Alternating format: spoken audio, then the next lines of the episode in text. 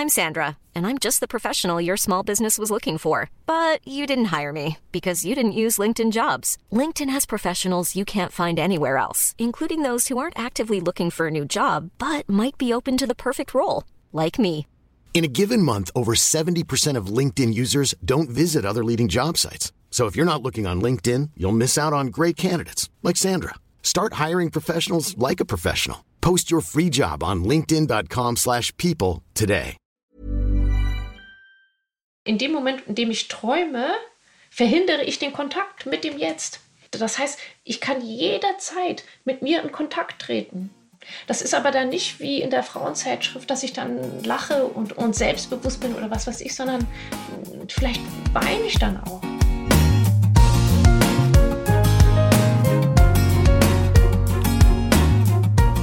Klagen, lachen, klüger werden. Herzlich willkommen zu meinem Podcast Frauenstimmen. Frauenstimmen, das sind alle 14 Tage sonntags ermutigende Gespräche mit mutigen Frauen über das Loslassen und das Aufbrechen, das Verlieren, das Suchen und das Finden. Ich bin Ildiko von Kürti und meine heutige Gesprächspartnerin ist Rebecca Niasi Shahabi. Die Autorin hat so wohltuende Bücher geschrieben wie ein ziemlich robuster Titel, Ich bleib so scheiße wie ich bin und Mir steht alles offen, ich find nur nicht die Tür. Ihre Botschaft ist Entlastung. Ihr Rat lautet, keinem Rat zu folgen, und sie hinterfragt und demontiert viele der modernen Parolen von Selbstoptimierung, Selbstakzeptierung und dem Druck, unheimlich individuell und mutig sein zu müssen. Wir sprechen über das Gute am Neid, über Sehnsucht als Lebensverhinderer und darüber, wie Träume unser Leben ruinieren können. Ich wünsche euch ein erkenntnisreiches Zuhören. Herzlich willkommen, wie schön, Rebecca, dass wir miteinander sprechen. Ich möchte schon jetzt gleich mal vorausschicken, dass ich mich schon jetzt so auf das Ende des Gesprächs freue. Ach, wirklich? Ja, weil ich schon jetzt weiß, dass es mir danach viel, viel besser gehen wird. Ach so, ah ja, ich bin ja so ein pädagogischer Typ. Empfindest, ich empfinde dich überhaupt nicht als pädagogischen Typ, sondern du bist für mich wie so eine Entlastungskur. Deine Bücher, wenn ich die lese, wenn ich deine Stimme schon höre, habe ich gleich das Gefühl, ich bin gar nicht so verkehrt. Vielleicht bleibe ich einfach mal so, wie ich bin. Genau, das meine ich mit pädagogischer Typ. Also diese Entlastung kommt ja daher, dass ich äh, sozusagen eine paradoxe Intervention mache. Also die paradoxe Intervention äh, war ja mal eine ganz effektive Behandlung von äh, Schwerstdepressiven. Übersetzt das bitte nochmal. Paradox ja, genau. ist immer anders, als man denkt, offenbar. Also die funktioniert leider nur, wenn das Gegenüber das nicht weiß. ja, und ähm, also ja, das ist blöd. Also jedenfalls Viktor mhm. Frankl hatte die dann angewandt, ähm, als er noch als Arzt gearbeitet hat in der Schweiz. Äh, und zwar hatte er einen schwerstdepressiven Patienten und ähm, hatte selber das Gefühl, er ist am Ende und äh, der hat auf gar nichts mehr Lust und so weiter.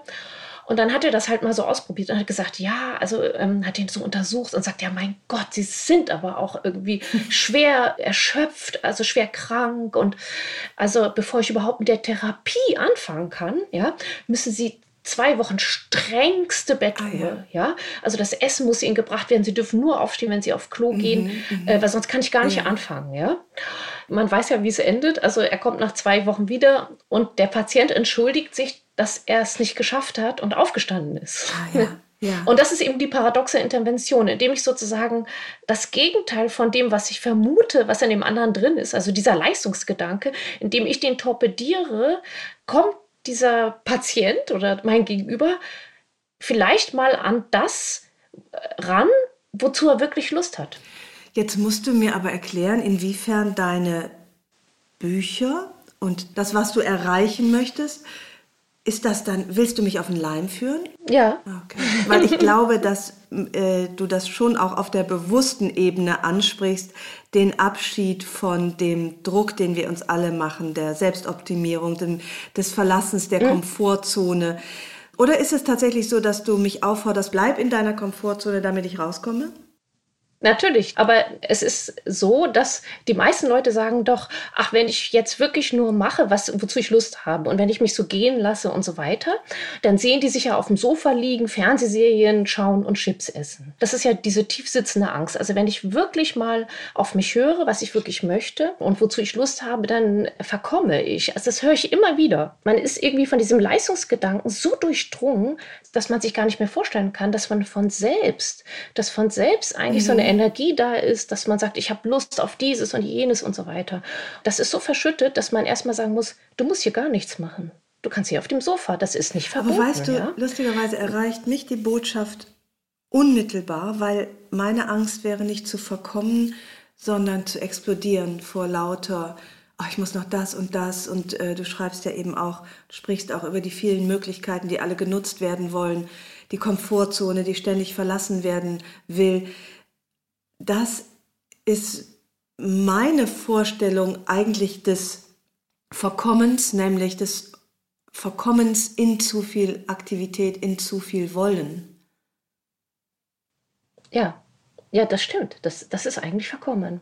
Wenn man das jetzt so tiefer anschaut, richtig mal erforscht, dann müsste man sagen, ich mache mein Leben zur Funktion meine ganze Kraft, mein Wollen, mein, mein, mein seelisches Verlangen, meine Sehnsüchte mache ich zur Funktion.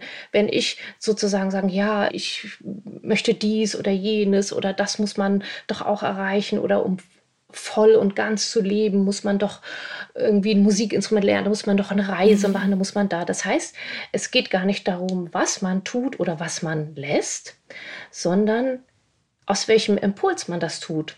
Lasse ich das Leben in mir so sozusagen entstehen und schaue, was da mhm. passiert. Mhm. Oder ähm, sage ich so, ja, ich, ich mache eine Reise, damit ich ein erfülltes Leben mhm. habe. Mhm. Und dieses zur Funktion machen, das schneidet einem eben davon ab. Und das ist, das ist so verrückt. Also es, man könnte von außen eine Person sehen, die das Gleiche macht und die eine fühlt sich lebendig und ist wirklich am Leben und die andere hat eben so ein Programm im Kopf, was sie meint. So, das ist so, wie man vielleicht äh, manche Dinge nur tut, damit man sie dann äh, auf Social Media posten kann.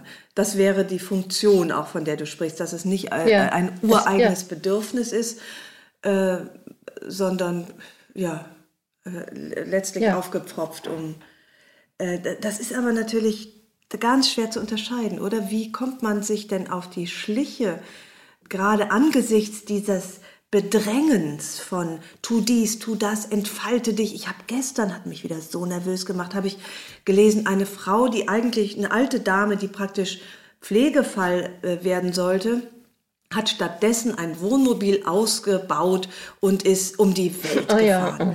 Habe ich mich ja, ich kenne diese so Frau. schlecht gefühlt. Ich habe kein Wohnmobil, bin jetzt auch noch kein Pflegefall und ich habe den Eindruck, dass, dass die innere Stimme so ähm, dass man der erstmal überhaupt sowieso nicht selber trauen kann, weil sie, weil sie den anderen Aufforderungen ständig auf den Leim geht und so nervös ist, meine zumindest. Das stimmt. Also ich, ich weiß, man weiß ja gar nicht, wo man anfangen soll. Ja, also was du da beschreibst, oder ähm, ist ja so, also all diese Ratschläge verstopfen unsere Kanäle. Frauenzeitschriften, äh, Social Media und äh, Filme, der hat das gemacht und ist dann glücklich geworden und der hat dies und den Job aufgegeben, ist ausgewandert äh, und so weiter. Und das verstopft unsere Kanäle, weil wie kommt man da raus? Das Problem ist, dass wenn man erstmal da drin ist, kommt man da nicht raus. Also wenn ich sage, ich möchte gelassener werden, um endlich an meine Wünsche zu kommen und dann wirklich zu leben, mache ich das wieder zur Funktion. Das ist das Verrückte. Was genau meinst du mit Funktion? Also etwas, was letztlich außerhalb von mir liegt. Es geht ja darum, einen Kontakt mhm. zu sich zu haben, wirklich in Kontakt zu kommen und zu schauen, was da los ist. Und da ist erstmal gar nichts los. Da ist Angst, Trauer und so weiter. Und wenn ich jetzt sage, ich möchte irgendwie ein tolleres Leben leben, ich möchte verreisen, damit ich glücklich bin und ich möchte dies machen, um irgendwie mich besser zu fühlen, dann mache ich das alles zur Funktion. Ich habe eine Idee und, ähm, und, und will damit etwas erreichen. Und das Gegenteil ist sozusagen etwas entstehen lassen. Ja, ja. Mhm.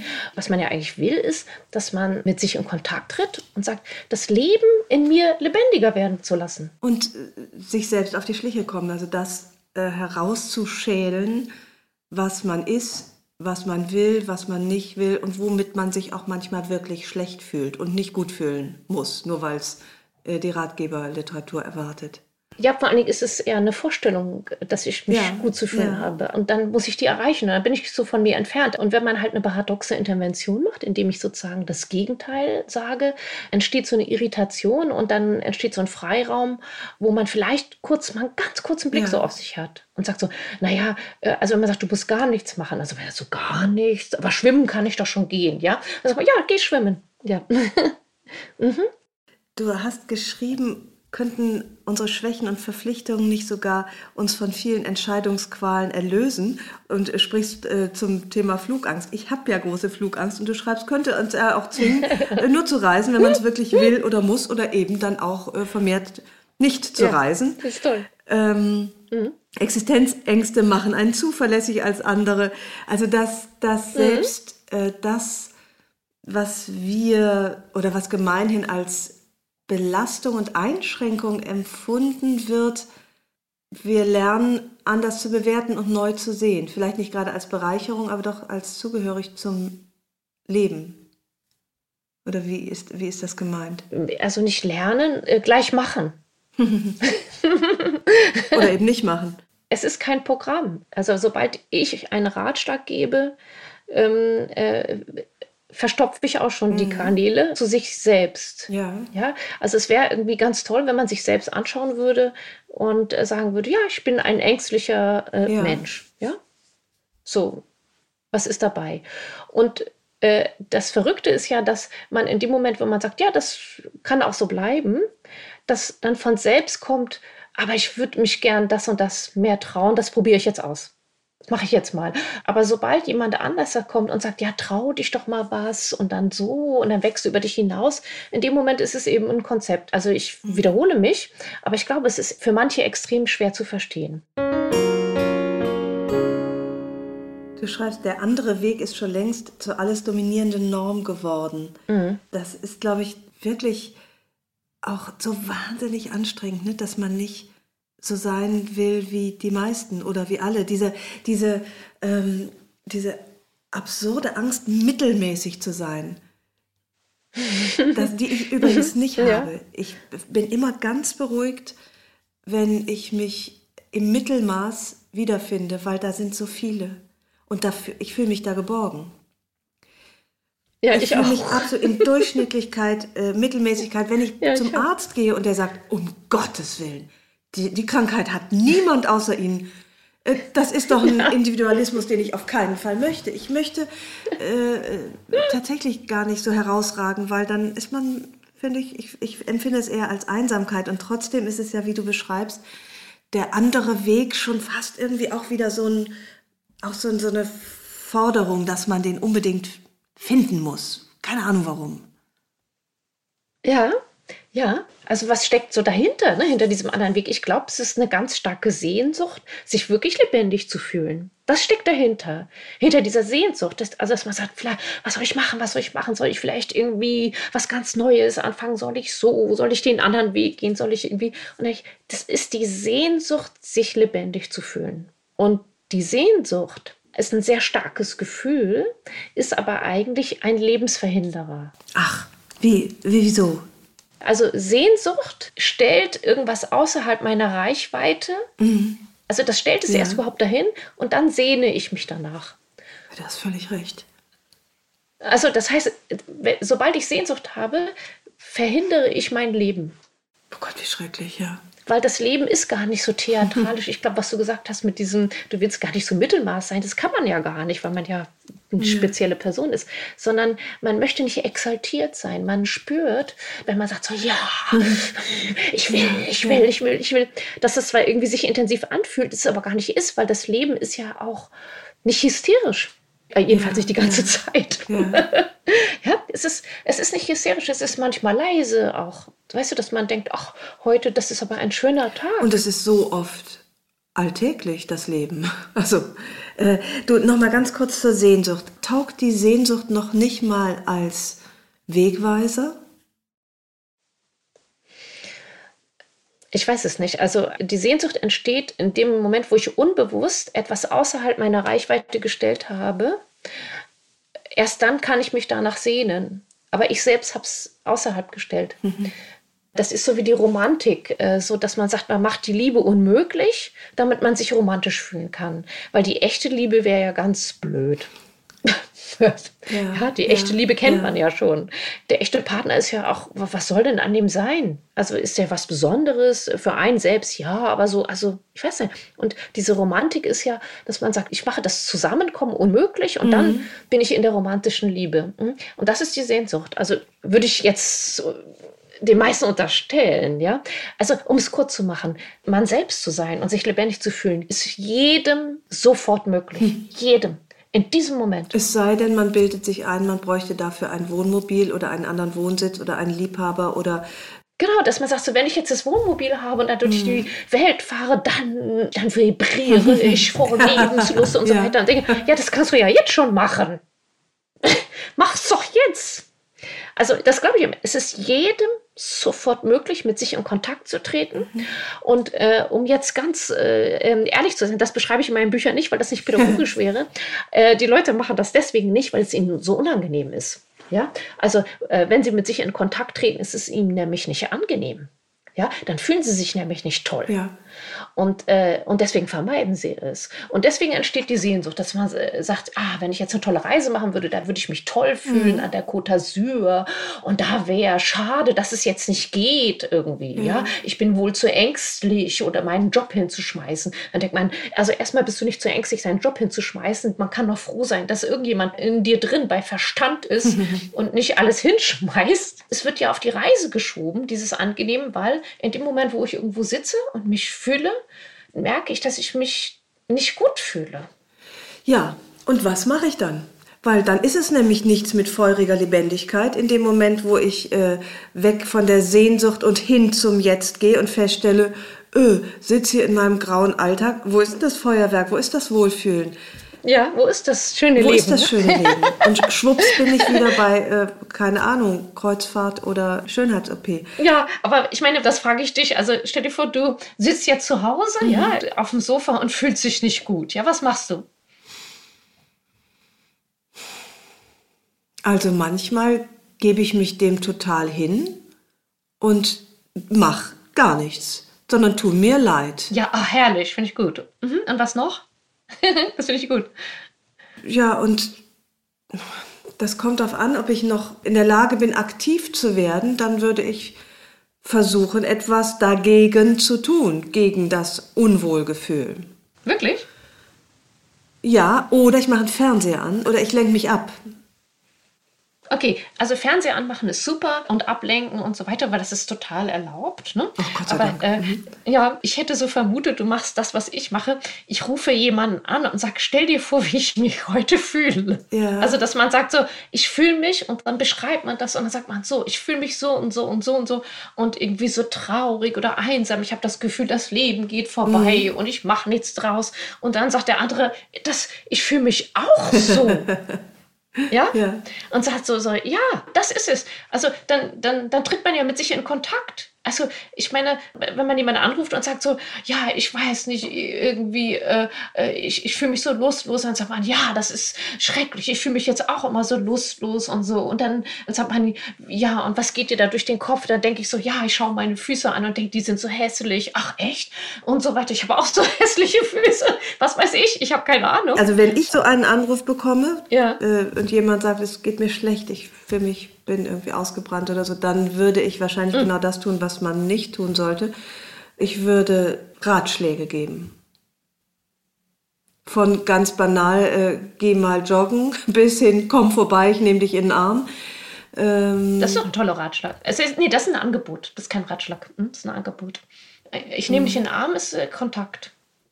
Also ja. im Grunde genommen, also äh, wir, ähm, äh, ich, ich, ich, wiederhole mich immer wieder, es geht ja darum, mit sich in Kontakt zu treten. Also das Leben lebendiger werden zu lassen, nicht es zu lösen, mhm. nicht ein, mhm. daraus ein Programm zu machen, was man so und so du, zu durchlaufen hat. Man tritt mit sich ja. in Kontakt und wenn ich mit mir in Kontakt bin, muss ich doch auf mein Leben vertrauen, dass in mir eine Idee entsteht, was zu tun ist. Das kann ich dir jetzt gar nicht sagen. Also man muss darauf vertrauen, dass das Leben sozusagen die Lösung selbst findet. Du, aber das Leben beinhaltet doch auch Bildung, Wachstum, Lesen, schauen, was andere machen. Ist das nicht ein völlig richtiger und selbstverständlicher Teil auch des sich selber Findens? Ja, weil wenn man sich dazu überreden muss, nicht. Die Pflanzen wachsen ja auch von alleine. Katzen und Hunde spielen auch Jagen. Also das muss man die ja auch nicht dazu prügeln. Ja, mhm. also wer diese Frage stellt, sollte sich eine andere Frage stellen. Warum vertraut er nicht auf das Leben? Ja, also ich bin ja das lebendig. Heißt einfach warten und nichts machen. Bleib so, wie du bist und dann veränderst du dich von ganz alleine. Ja, natürlich. Man muss ja vertrauen, dass, wenn ich mit mir in Kontakt trete, dass irgendwas in mir lebendig werden will. Das ist doch kein Programm, wo man irgendwie mhm. so äh, irgendwas zu erfüllen hat. Dass man sagt so, ich muss halt jetzt Musikinstrument lernen, weil jeder Mensch, der auf die Welt kommt, ein Musikinstrument lernt. Das ist doch absurd. Doch, das so ist das aber. Ganz genau so ist das. Und deswegen bin ich auch untröstlich, dass meine beiden Söhne aufgehört haben, Klavier zu spielen. Ich hoffentlich hören sie nie diesen Podcast und denken, siehst du alles richtig gemacht. Doch, das ist richtig. Das ist richtig. Weil das ist richtig. Das ist richtig. Aber sind wir nicht auch dazu da, als Eltern, aber auch als, als praktisch Mütter unserer selbst, unsere verborgenen Talente zu entdecken, zu fördern, uns eben immer auch mal wieder aufzurütteln und zu sagen, bleib nicht so, wie du bist, sondern entwickel dich weiter, wachse, reife. Ja, aber wenn ich mich dazu überreden muss, was soll das? Ich verstehe das nicht. Also ich würde versuchen, Leute mit sich in Kontakt zu bringen. Mhm. Und dann geht es von selbst. So, und jeder, der was anderes versucht, misstraut dem Leben. Also ich kann sagen, okay, ich gehe ja. zur Arbeit mhm. und ich habe keine Lust. Ja, gut, ist nicht verboten. Mhm. Und wenn ich in Kontakt bin, ja, dann, entsteht, mhm. dann äh, entsteht hoffentlich in mir irgendwann eine Idee oder ein Sinn für die Gelegenheit, wo ich sage so, und das, jetzt höre ich auf mit dem Job, weil das will ich wirklich machen. Ja. Und aber einfach für das, weil ich bewusst mit mir in Kontakt bin, mit meiner Unlust und plötzlich kommt jemand und sagt, du, ich wollte so eine Firma aufmachen. Sag mal, hast du nicht? Ja, Mensch, toll. Weißt du, so, also mhm. dieses Misstrauen gegen die eigene Lebenskraft, die finde ich wirklich ungeheuerlich. Ja, ja. Die ist so weit verbreitet, es ist wirklich unglaublich. Total. Und jetzt weiß ich, ich weiß, dass ich mich auch wiederhole und ich weiß auch, dass du keine Tipps geben willst und trotzdem frage ich immer wieder, wie komme ich zurück zu dieser ureigenen Lebenskraft? Also das kann man jederzeit, kann jeder jederzeit tun, indem er sich fühlt. Und dann kommen natürlich irgendwie Ängste oder Unwohlsein oder Irritationen. Aber so fühle ich mich. Die will ich nicht wegmachen. So fühle ich mich. So fühle ich mich. Und ich befürchte, dass es Menschen gibt, die dann etwas in sich fühlen, was sie nicht aushalten. Also, dass man sich so stark ungeliebt fühlt zum Beispiel. Also ganz stark ungeliebt oder starke Ängste hat und so weiter. Und das ist nicht auszuhalten. Also das ist dann im ganzen Körper drin. Habe ich schon ähm, öfters erlebt. Also dass Leute dann, sobald sie dann auch nur ein bisschen dran tippen, weinen müssen, bis sie keine Luft mehr bekommen. Ja? Und ähm, jeder weiß das. Ich, jeder weiß es auch im Grunde genommen. Und, ähm, und dann denke ich, wir brauchen kein Programm, wie wir uns selbst verbessern. Wir brauchen Kontakt. Wir brauchen jemanden, der uns in den Arm nimmt. Wir brauchen jemanden, der uns zuhört. Wir, wir müssen uns anvertrauen. Wir müssen erzählen und so weiter. Das müssen wir. Ja.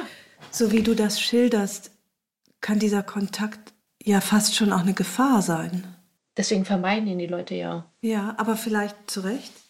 Weil das, das klingt so gruselig, was, auf was man da womöglich stößt, wenn man Kontakt zu sich selber aufnimmt. Ja, also es hat einen Sinn, dass wir uns mhm. schützen, weil es so schrecklich oder bedrohlich oder so unglücklich. Also ich meine, wenn man nicht geliebt wird, hat das Leben ja keinen Sinn. Und in diesen Abgrund schaut man. Ich habe einen wunderbaren Satz gelesen von der amerikanischen Autorin Cheryl Strait. Don't let your dreams ruin your life. Also lass ja. nicht deine Träume dein Leben ruinieren.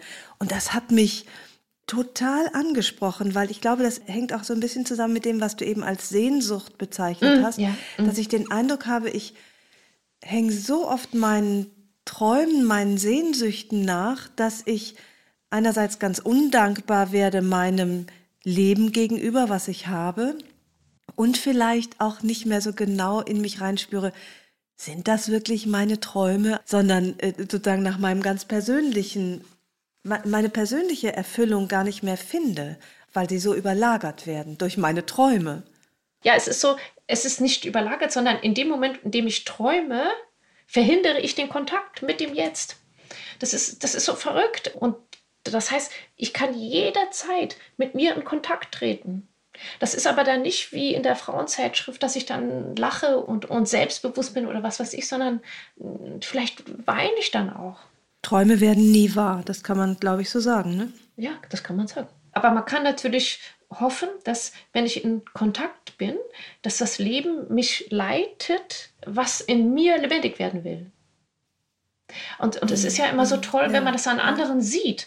Also es geht nicht darum, dass man das den anderen nachmacht, aber wenn man es ja. an anderen sieht, wie toll das ist, wenn, also ich finde alles, was möglich ist in dieser Welt, was Leuten möglich ist, äh, das finde ich toll. Ja, nicht nachmachen, selber in sich hineinschauen. Jeder Tipp macht eine Entscheidung noch schwieriger, als sie schon ist, schreibst du. Äh, ja. Tipps sind im Grunde Ablenkungsmanöver. Ja, also durch einen Tipp hoffe ich, befreit zu werden von dem Gefühl, was in mir drin ist. Mhm. Ich meine, das habe ich alles nicht erfunden, sondern das habe ich bemerkt durch Selbstbeobachtung, weil ich habe so früher auch ganz viele Tipps. Ich habe gesagt, was soll ich studieren, was soll ich machen, wie soll ich mich schminken, ja. damit ich einen oh Freund Gott, finde ja. und so mhm. weiter. Also es war mhm. Wahnsinn, ja. Wahnsinn, was ich wissen wollte. Und irgendwann habe ich mir das mal angeschaut. Also das war eigentlich so nach so, so einem seelischen Zusammenbruch. Und da habe ich das so ganz genau gesehen. Das so, ich, ich will fliehen vor diesem Gefühl. Und, ähm, äh, und das ist so erstaunlich, mhm. weil ich habe dann irgendwann sozusagen das wie so ein Trick, in dem ich Leuten so erzählt habe, wie, ich, wie schrecklich ich mich fühle. Und plötzlich haben die Leute sich mir halt so geöffnet und äh, äh, irgendwie, und dann, dann habe ich gemerkt, das ist, das, das kann man aushalten. Also vor allen Dingen zu zweit oder zu dritt. Ja. Also das geht. Und die Erfahrung auszuhalten ist ja dann auch eine die einen am Leben erhält und die auch gut ist. Ja, der Sinn des Lebens ist ja nicht ein Projekt, sondern der Sinn ist, mich zu erkennen. Also würde ich jetzt so sagen. Ich meine, äh, vielleicht sehen das andere Leute anders, aber mich zu erkennen, das ist ja der Sinn. Ich habe den besten Tipp, ich nenne es jetzt trotzdem mal so, den ich ähm, bekommen habe, war tatsächlich der Tipp, mich zu befreien und in Kontakt mit mir zu treten. Das war, als ich ähm, mit einer etwas älteren Journalistenkollegin, Petra Oelker, wir waren essen und ich war ganz am Anfang meiner Karriere, ich glaube, ich hatte gerade, weiß nicht, beim Stern angefangen oder war auf der Journalistenschule und hatte immer gedacht, ich muss so eine ganz ernstzunehmende politische Journalistin werden, nach Washington gehen und wie man sich das halt so denkt, wenn man auf dieser renommierten Schule ist. Und äh, sie eigentlich gar nicht fragte, was willst du denn, sondern sie mir sagte, hm, guck doch mal, was du eigentlich willst und ob das, was du zu wollen glaubst, wirklich das ist, was deinem Inneren entspricht. Und das war so wahnsinnig hilfreich. Und äh, daraufhin habe ich einen Indianerroman geschrieben, der nie veröffentlicht worden ist, ist auch ganz egal. Aber ich war so ähm, bei mir und das war genau das, was mich erfüllt hat und äh, das, was ich wollte, wie gesagt, völlig erfolglos und eben dadurch auch funktionslos. Vielleicht ist es das, was du mhm. meinst. Und es hat mich aber insofern weitergebracht, als es, als ich im, so nah im Kontakt zu mir war. Und das ist tatsächlich so, je älter ich werde, desto mehr, wenn ich zum Beispiel einen Brief schreibe oder ein, anfange überhaupt irgendwas zu schreiben, eine Geschichte, ich nicht mehr ins Außen gehe, sondern immer ins Innen. Und der Weg etwas weniger holprig ist mittlerweile. Also ich bin etwas näher an mir als noch vor zwei Jahren, vor 20 Jahren. Ja, ne? Das finde ich auch. Es geht so weiter, ja. Also mhm. es ist so der Trostpreis fürs Alter.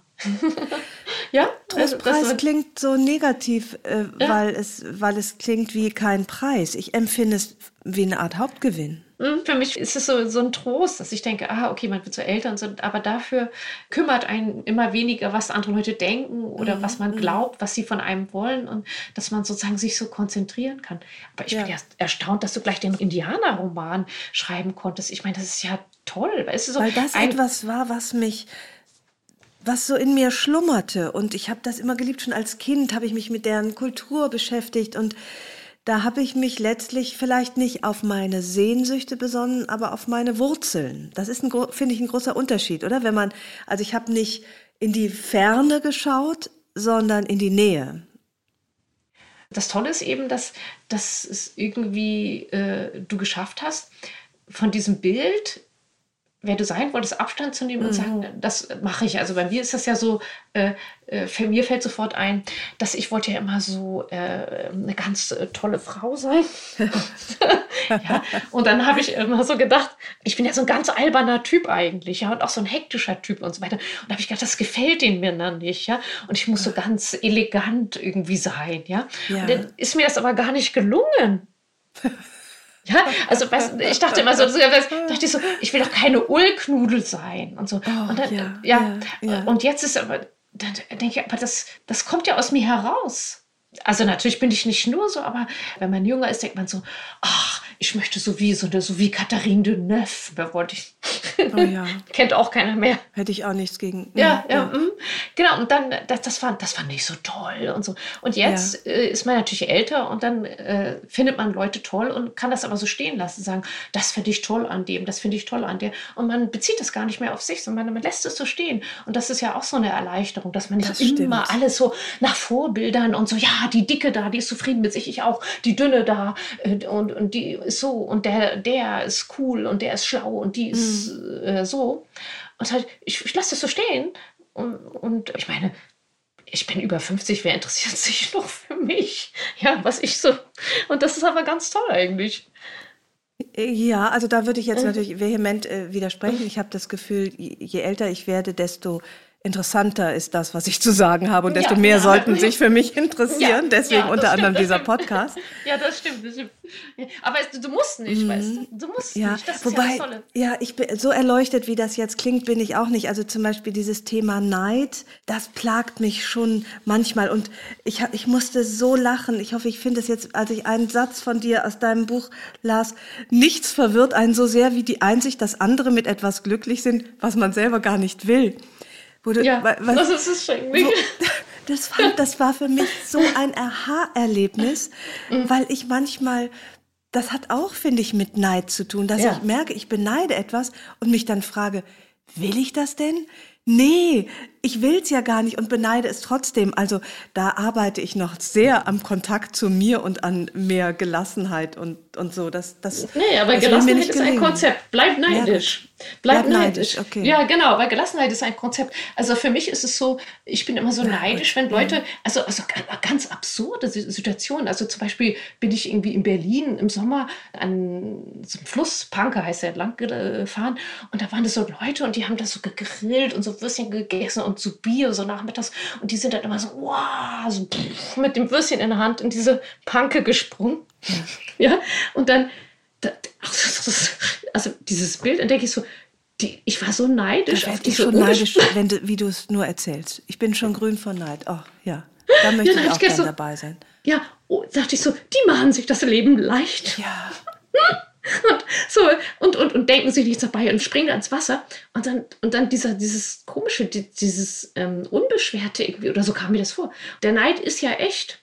Und was ich äh, an denen sehe ist dass die denen ist irgendwas Lebendiges möglich. Denen ist es möglich die schaffen das gerade in dem Moment. Die schaffen das oder wenn ich zum Beispiel Liebespaare sehe, die so frisch verliebte, oh, ja. Gott, und so, und die sehen nichts und knutschen und so, das ist schlimm, ist das manchmal. Und dann denke ich, mein Gott, und jetzt inzwischen, denen ist das jetzt gerade möglich. Ja, das schon, weil ich, mein großer Neid gilt denen, die kleine Kinder haben. Dann bin Echt? ich, ja, weil ich diese Lebensphase so wahnsinnig genossen habe und meine jetzt groß werden und mir der Abschied so schwer fällt. Und dann beneide ich die, äh, und, und empfinde das aber selber als vergiftendes Gefühl, ich, weil du sagst, bleib neidisch. Hm, ja, ja, aber es ist so ein, ich möchte innerlich sauberer sein. Und warum? Weil es mich quält, weil ich, weil ich den Neid. Also er quält dich, weil du ihn nicht haben willst. Das ist es. Es ist, weil es ist ja diese paradoxe Intervention. Er quält dich, weil du ihn nicht haben willst. Ja. Wenn du ihn einfach hast, quält er dich nicht. Weil ich ihn ablehne. Ich, ich, ich ja, möchte keine neidische Person sein. Ja, mhm. deswegen quält es sich. Aber nicht, ja. weil du neidisch bist. Weil neidisch sein mhm. ist nicht verboten. Das wusste ich nicht. Ich dachte, das sei verboten. Das tut mir zum Beispiel sehr gut, dass du jetzt sagst, neidisch sein ist nicht verboten. Überhaupt nicht. In dem Moment, wo ich das zulasse, bin ich lebendig. Das ist das Verrückte daran. Okay, ja, ja. Ja, dann bin ich lebendig. Ja, es ist Also Neid, das Gefühl von Neid ist auch ein lebendiges Gefühl, was ich haben darf. Ein sehr lebendiges Gefühl. Aber wo du ja wirklich eine Grenze ziehst, wenn es um die Würde geht, darüber würde ich noch mal gerne einmal sprechen. Jeder Mensch ist, weil er ein Mensch ist, verpflichtet, seine Würde zu leben, schreibst du. Und ja, also es ist würdelos, wenn ich etwas tun muss, was mir widerstrebt. Das ist würdelos. Also wenn ich etwas tue, wo ich in diesem Moment, wie ich jetzt bin und was ich weiß und was ich kann, äh, halte ich bestimmte Sachen für richtig. Das kann morgen schon anders sein. Und wenn ich in diesem Moment mich, äh, ich von außen gezwungen werde, irgendwas anderes zu tun, entgegen das, was in mir lebendig werden will, mhm. äh, ist das würdelos. Äh, also mhm. es geht aber um Verleugnung. Also wenn, Und es geht um Erniedrigung. Hm, ja, also Verleugnung, äh, wenn ich mich verleugnen muss, ist das eine Erniedrigung. Also äh, es könnte ja jemand sagen, du musst jetzt hier arbeiten und ich werde gezwungen. Und dann, wenn ich wenigstens sagen darf, dass ich mich gezwungen fühle, dann ist es nicht ganz so würdelos, wie wenn ich so tun muss, als macht mir das Spaß. Weil das ist eine Verleugnung mhm. mein, meiner inneren Bewegung sozusagen. Und ähm, das ist würdelos. Es ist sehr würdelos. Mhm. Das, da bist du auch streng und das ja. hat mich auch zum Nachdenken gebracht, weil du eben schreibst, die Würde des Menschen ist unantastbar, ja, aber auch die eigene. Also man darf sich auch selbst nicht entwürdigen. Und, und es reicht nicht zu sagen, na, ich fühle mich ja nicht entwürdigt, das reicht nicht. Also manchmal braucht man ja auch, muss die eigene Würde auch geschützt werden, womöglich vor sich selbst. Also man fühlt es ja. Man fühlt ja die Entfremdung. Ich möchte noch, noch etwas, was mich interessiert hat. Du schreibst, das Tolle ist, der Anschein genügt. Und dann sprichst du über Faschingspartys. Und ich bin ja. ja jemand, ich liebe es, mich zu verkleiden. Ja, echt? Ja, ich liebe es total, mich zu verkleiden. Ich mag auch gerne, mich jetzt nicht nur irgendwie schön zu verkleiden, sondern auch hässlich ist gleich so wertend und ich meine es noch nicht mal so, aber weißt du, ich bin dann, ich, ich diese, diese Entlastung, ein anderer zu sein und das habe ich immer, bis ich äh, deine Sätze lag, immer als ein bisschen bisschen peinlich empfunden, weil ich dachte, aha, du willst also eigentlich nicht du selbst sein. Ist ja auch peinlich, dass du dich mit Perücke besser fühlst als mit deinen eigenen Haaren. Und in Hamburg ist das doch besonders schwer. Ne? Man feiert doch gar keinen Fasching, oder? Ja, ist schlimm. Das, äh, erstens heißt es nicht Fasching, sondern Karneval. Ich komme ja aus dem Rheinland. Ach so, oh, oh. Und äh, ja, das fehlt mir auch. Deswegen mache ich das auch in jedem Bühnenprogramm, das ich äh, mache, verkleide ich mich mindestens fünfmal und bin dann mhm. so viel selbstbewusster, ehrlich gesagt auch. Ähm, und auf der einen Seite genieße du musst dich mal einladen. Ich ja, ich lade dich gerne ein, äh, bitte, sehr gerne. Bitte. Und ja. dann wirst du sehen, wie eine Verwandlung äh, vor sich geht mit mir, wenn ich in mein äh, Lametta-Disco-Jäckchen schlüpfe. Bin das dann auch noch ich? Ja, natürlich. Aber es ist ja natürlich, es geht ja immer darum, dass man sozusagen aus seinen Konzepten rauskommt. Ja, und mhm. äh, man ist, man lebt mit seinen Konzepten und, ähm, äh, und dann, keine Ahnung, wenn man sich dann verkleidet, dann ist das halt so ein, so ein toller Trick, um da auszusteigen. Es wäre ja auch schade, wenn ich es nicht wäre, weil ja. diese selbstbewusste rheinländische laute Schunkelseite, die ich dann auch sehr mag und zeige, ähm, ist ja dann doch auch, also auch das kostümierte Ich ist ja mein Ich. Absolut. Also ich meine, das ist halt immer so über Bande. Es gibt ja noch mhm. andere über Bande. Es gibt ja viele Leute, die lesen Horoskope. Und das wäre, als wenn du mich fragen würdest, ist das Horoskop wahr oder nicht? Ja, das ist doch vollkommen wurscht, weil das steht dann zum Beispiel irgendwie, ja, morgen musst du im Beruf äh, jetzt, du musst mal für dich einstehen und so weiter, ja. Ja. So. Und, ähm, ja. äh, und man weiß ja, dass es, ähm, man kann entweder so äh, verhandlungsbereit sein oder auch zurückhaltend sein und Erfolg haben oder man steht für sich ein und ist erfolgreich. Weil es gibt ja kein richtig und kein falsch. Da steht aber in diesem Horoskop, morgen soll man auf die Kacke hauen.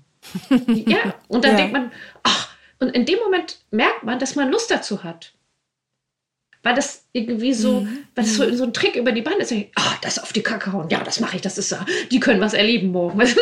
ja, das, ja. ja. Und in dem Moment hat man Lust, was man sich vielleicht verbietet, weil man irgendwie so sitzt. Ja, man soll ja auch nicht so, so fordernd sein. Man soll so, was, was weiß ich, was einem mhm. alles im Kopf mhm. umgeht.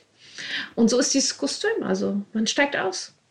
Man steigt aus und woanders wieder ein und ist aber immer noch man selbst. Man hat nur eine Facette entdeckt. Genau, man, man hat eine Lücke geschaffen, genau. Mhm. Mhm. Mhm. Also es ist so, wie ich prophezeit habe, ich fühle mich besser. Ah, das ist äh, ja super. Als vorher. ich habe viel gelernt und ach, ich freue mich, dass ich neidisch bleiben darf und noch so vieles mehr und möchte mich herzlich bedanken für dieses ermutigende Gespräch zum So-Sein und zum So-Bleiben, wie ich bin. Herzlichen Dank. Ah ja, ich habe mich auch gefreut und ich würde dich gerne interviewen, weil ich weiß ja gar nichts besser. ja? ja, genau. Das sage ich auch immer von mir und äh, das meine ich auch so. Ich bin auch keine Ratgeberin. Ich sitze mhm. mit im Boot und weiß auch nicht, wo es lang geht. Und das allein finde ich schon ist ein angenehmes Gefühl, dass man damit nicht alleine ist. Ja, ah, das finde ich ein tolles, ein toller Abschluss.